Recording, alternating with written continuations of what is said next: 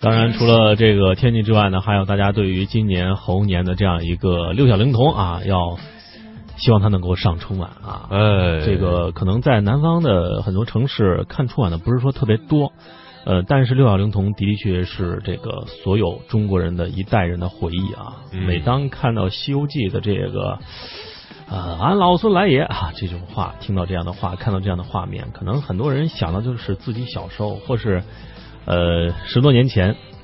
啊，这样一个《西游记》拍摄的这样一个、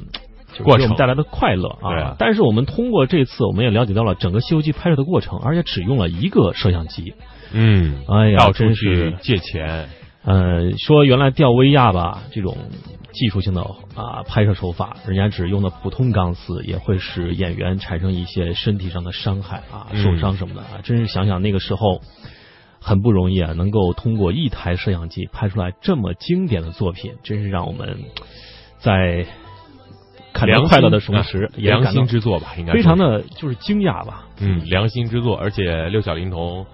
呃，他传承了父辈和哥哥的衣钵之后呢，嗯，其实对于他来说挑战是非常大的。六百多度的近视，那个时候又没有隐形眼镜，对又不能戴框架眼镜，所以呢，跟这个八戒跟二师兄打的时候，经常打到别人啊。经常把二师兄打的是这个 皮开肉绽，满脸都是红的。其所以在八戒就说的：“大师兄，你别打我了，满脸都是血。在二零一零年的时候啊，六小龄童做客我的节目啊，当时我就他就说自己就是演这个东西，完全是因为传承。现在传承一个呃某一项特殊的技艺太难了，比如”他的传父亲统的记忆嘛，六龄六龄童啊，也是对这个表演这个猴子的这样一个情有独钟，也是让这个传递下来。我觉得就像我们这个做会一些手工活儿一样，有时候我们发现一个创造一个活儿的时候，就会啊带给大家不同的感受，当然也需要传递下去。所以呢，今年的猴年的春晚对于很多人来说是一个记忆。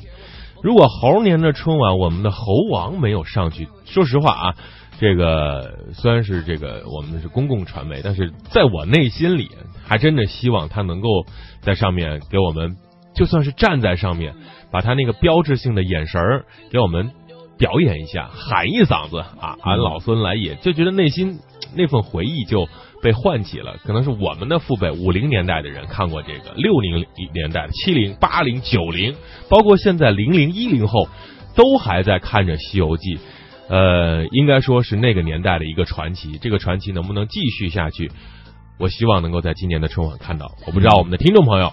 在我们的开车的听众朋友、收听节目的听众朋友，是不是来会赞同我跟阳光的这样的一个说法？如果赞同的话，呃，把你的观点发送过来；不赞同也行，都可以发送过来，让我们看看大家是怎么想的。啊，扯得有点远了哈。如果春晚没有演的话，我们中央台的节目也会啊，美猴王到我们央广来啊，也希望大家锁定我们央广的节目。嗯。